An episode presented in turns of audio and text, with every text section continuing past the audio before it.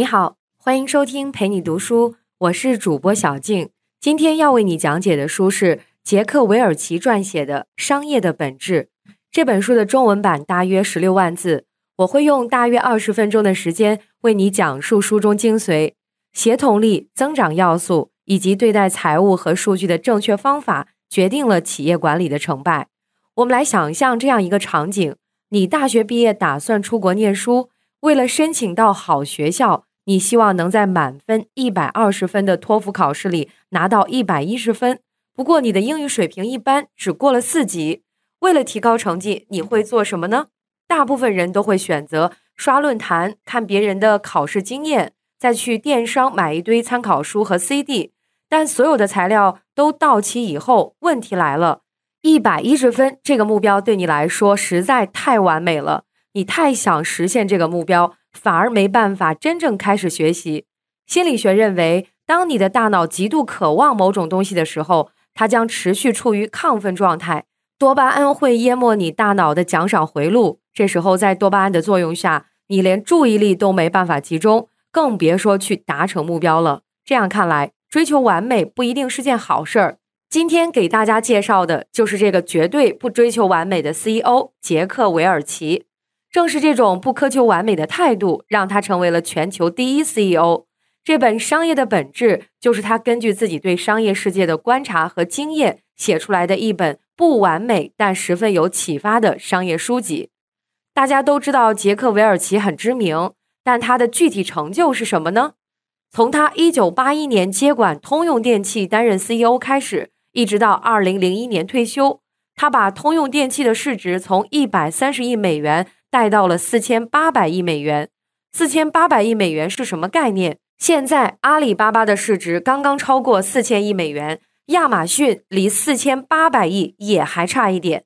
二零零一年退休之后，杰克韦尔奇写了第一本书《赢》，这本书名头非常响亮，巴菲特甚至给过这样一个评价：有了这本书，人们再也不需要阅读其他的商业管理著作了。今天这本《商业的本质》。是韦尔奇和妻子游历了全世界，给各大公司的 CEO 做管理咨询以后，根据自己的经验和案例总结出来的。他希望在互联网飞速发展的背景下，重新探讨企业和商业的本质是什么。在这里再分享一个小八卦：如果不是杰克韦尔奇退休之后的离婚官司，可能今天我们还看不到这本书。韦尔奇退休后不久，就和当时《哈佛商业评论》的总编。苏茜·维特劳好上了。这个苏茜正是这本书的第二作者，但韦尔奇的原配妻子简也不是省油的灯。在嫁给韦尔奇之前，她是一名律师。在这种情况下，她当然不会放过韦尔奇。她去法院打起了离婚官司，要求分割财产，并且调出了杰克·韦尔奇的退休待遇文件。这份文件公布后，公众一片哗然，因为退休之后，杰克·韦尔奇的生活十分奢靡。他平均每个月要花三十六万美元，还有一个多亿的退休津贴。事情越闹越大，维克杰尔奇不得不选择了庭外和解。他给了前妻一点八亿美元的补偿费，再加一个曼哈顿豪华公寓的使用权。离婚官司结束以后，可能是为了保持自己的生活品质，杰克韦尔奇开始跟他现在的妻子四处巡游、做演讲、为大企业咨询、开商学院，这才有了这本书。如果没有这一段故事的话，可能他还在享受自己的退休生活吧。我们就先来看看第一个重点内容：协同力。前面我们提到，企业需要协同的是三件事情：使命、行动和结果。使命是什么？在这里，我想先说一个更常见的词——价值观。在这本书里，韦尔奇不愿意用这个词去定义使命，因为价值观是一个很抽象的概念。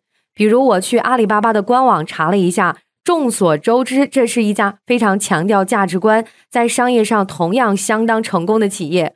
我在网站上看到了六个词：客户第一、团队合作、拥抱变化、诚信、激情、敬业，完全没毛病。我也非常尊重他们的价值观。但如果你今天第一天入职阿里巴巴，你看到这几个词，是不是觉得，哎，你说的对，但好像跟我的日常工作关系不大？使命和价值观不同。它代表了一家公司要去往的终点。任何一家公司都不可能解决人类所有的问题。只要把一个小痛点钻研的足够深入，它就很有可能成为一个商业上成功的公司。典型的例子是 Uber 和滴滴，他们通过新的商业模式，把出行这件事情给变容易了。现在这两家公司的估值都很惊人。当然，阿里巴巴也是一家有伟大使命的公司。单是淘宝一项业务，就极大提升了中国的零售效率。使命是目标，是去往的方向，但你还得有交通工具，让员工知道怎么过去。这个时候，行动就发挥了它的作用。行动是你要告诉员工，在公司的使命之下，他应该怎么理解这个目标，怎么思考，什么样的做事方式是保证自己不用太绕弯路的。然后怎么让使命和行动都落实下去呢？得有结果。结果不仅仅是指 KPI，相信很多人在工作中都听过一句话：要对结果负责。这实际上就是为自己的 KPI 负责。但在企业管理中，结果不是数据，数据只是表达结果的手段。为什么一件工作你的 KPI 是一二三，而不是四五六？你有认真仔细的考虑过吗？结果存在的意义是，管理者通过结果来定义什么样的行为是正确的，是能够抵达使命的。一个最极端的例子是解雇员工。如果管理者发现一个员工的所作所为明确违背了公司的使命，也不符合公司的行为模式，果断解雇员工或许是更理想的选择。不然，双方持续在一个不能互相认同的关系当中，都会非常痛苦。韦尔奇在书中举了一个纳尔科公司的案例。他们是一家做水处理业务的公司，在二零零八年之前，这家公司的使命是我们从事水处理业务，这个业务很好。没了，你可能也听出来了，这个使命不仅不让人兴奋，还因为有些逗趣而显得不够正经。一个叫方华德的新 CEO 上任以后，花了九十天的时间去研究这家公司的业务。后来他看中了一个六年前就开发好的项目，这个项目能为客户节水。使客户免遭美国环保局的罚款。在这个背景下，方华德决定将公司的使命重新定义为：我们为客户提供清洁的水，帮助客户实现最大的利益，促进世界环境的持续发展。同时，他还给自己定了一个两年目标，要卖出两万套这个节水设备。更重要的是，他不光定下了使命，还在公司内部开发了一个终端，每天显示自己的业务为全球节约了多少水。这就很让人兴奋了，所以纳尔科的员工会跟每个人说：“你知道我的工作是什么吗？我通过节水拯救世界。”听起来颇有点超级英雄的架势。在方华德确定了新的使命之后，也遭遇过公司内部的抵制，并且原因很说得过去。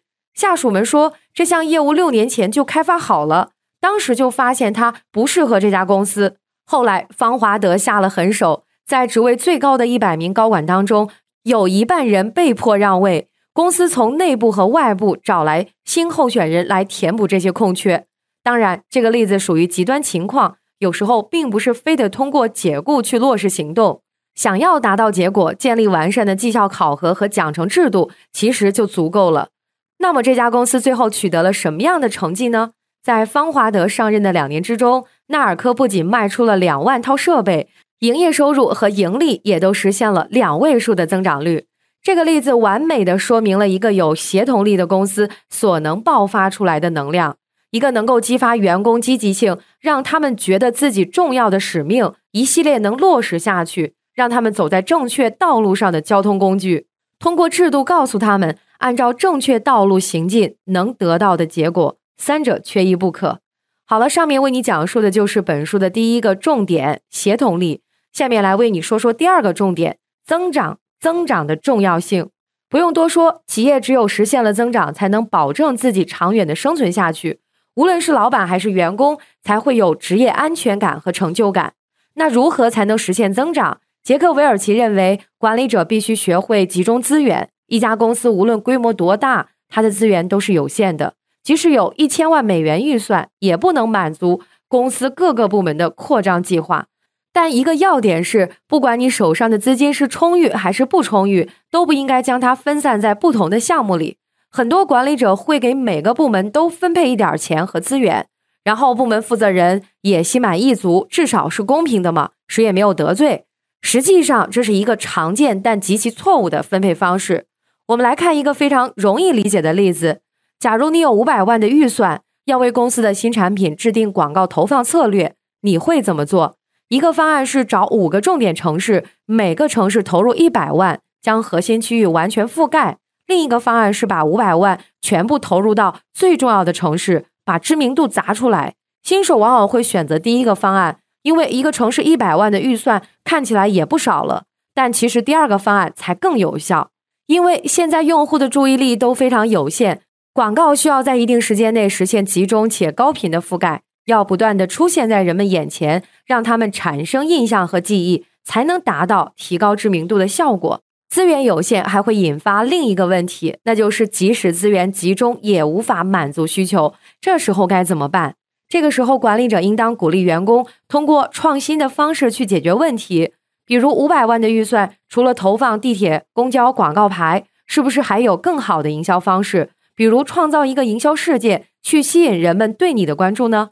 但是创新有一个前提，就是作为管理者，你必须刷新对创新的定义。对于一家公司来说，你并不需要像在马车社会发明汽车这样改变人类社会进程的创新。对你而言，更重要的是让每个员工都觉得自己有创新的能力。所以这时候要做什么？打消大家对创新的恐惧，在公司里创造氛围，不要让员工觉得这是一件很难的事儿，要让他们认为创新是一件平常的，努力一下就能做到的事情。近年来，公众的目标常常会被那些颠覆式创新的产品吸引，比如乔布斯在二零零七年一月九日第一次拿出 iPhone 的时候。毫不夸张地说，移动互联网的时代从此开始。手机从一个通讯工具变成了人与人、人与社会在功能和情感上全面交流的工具。这就是我们最喜欢谈论的颠覆式创新。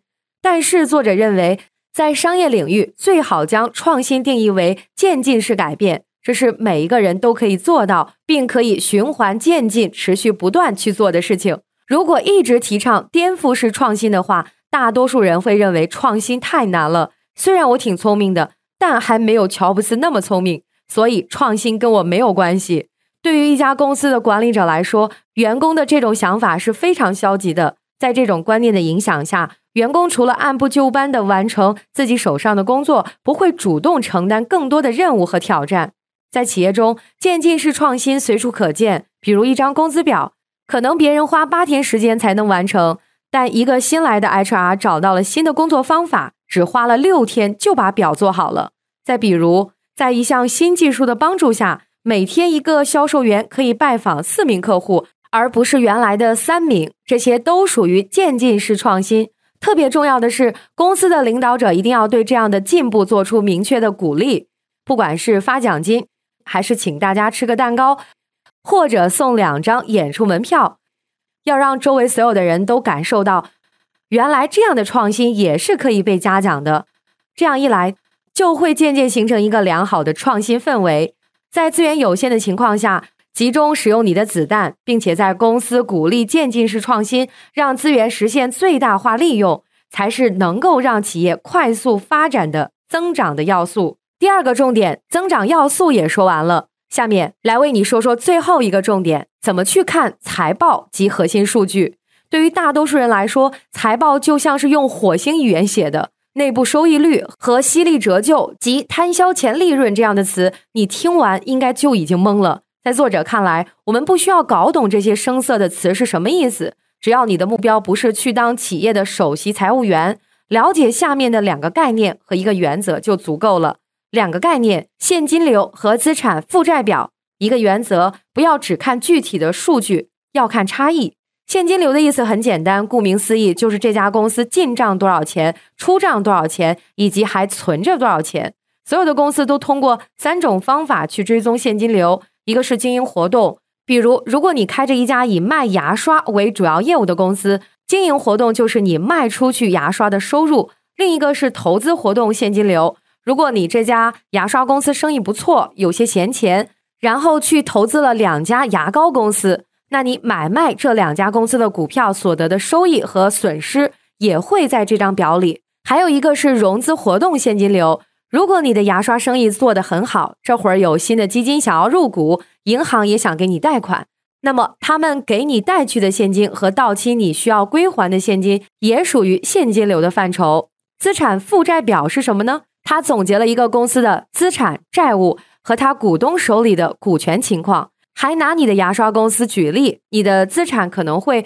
包含你的现金、应收的账款、厂房、原材料、公司大楼和各种固定资产，无形资产也要算在里面。比如你是一家全国知名的品牌，那么这个品牌商标也会被算在里面。负债是什么呢？你可能为了扩大生产线，找银行借了一笔钱，你要还钱和利息，这就是所谓的负债。最后是股权。就是你有五个投资者，他们都是谁，在你的公司里投了多少钱，分别占多少股，是不是很简单？了解了这两个概念之后，我们再来看看最重要的原则：看差异。数据不仅是用来做计算的，更是用来做比较的。差异可以是财报上的实质性变化，比如现金流的变化或者负债的变化，也可以是预期结果与实际结果的差别。比如，你这个季度支出打算花两百万的营销费用，最后只花出去五十万，这个差异和它背后的原因，就是你需要关心的。当然，还有一点，除了财报，你要搞清楚自己的企业需要关注的核心数据是什么。比如，牙刷公司的核心数据应该是销售额，而对于很多初创的互联网公司来说，他们关心的核心数据可能跟财报暂时没有关系，而是每日的活跃用户数量。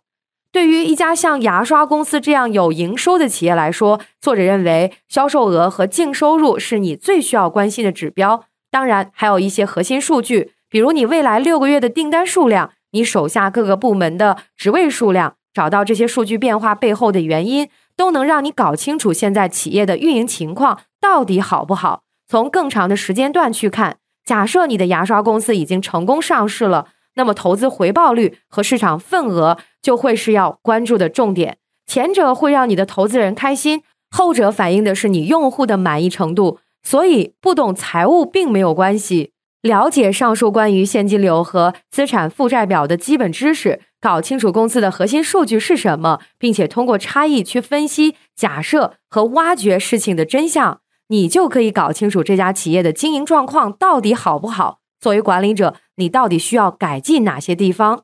好了，说到这儿，今天的内容就聊得差不多了。下面来简单回顾一下今天为你分享的内容：决定企业管理成败的三大要素——协同力、增长以及财务和数据。首先是协同力，协同力在管理学中不是一个新概念，但在实践中，作者发现很多企业并不知道应该怎样达成协同力。之所以出现这种情况，是因为大部分公司从上到下的每个人都被完不成的工作给淹没了，只顾埋头去解决自己手上的问题，而且很多人并不明白协同力到底是协同什么。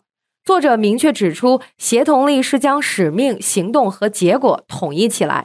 其次是增长要素，对于任何一家企业来说，增长都是首要任务，能够实现增长的手段非常多。作者认为，管理者需要聚焦，而不是分散资源。只有把创新的定义从颠覆式改为渐进式，才可以实现企业的增长。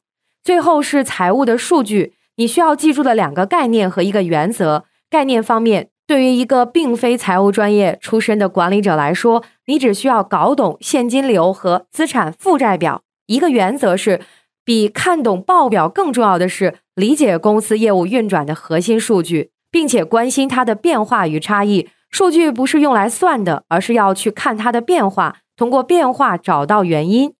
感谢关注陪你读书，欢迎点赞分享，同时可以打开旁边的小铃铛，陪你读书的更新会第一时间提醒你。我是主播小静，我们下期再会。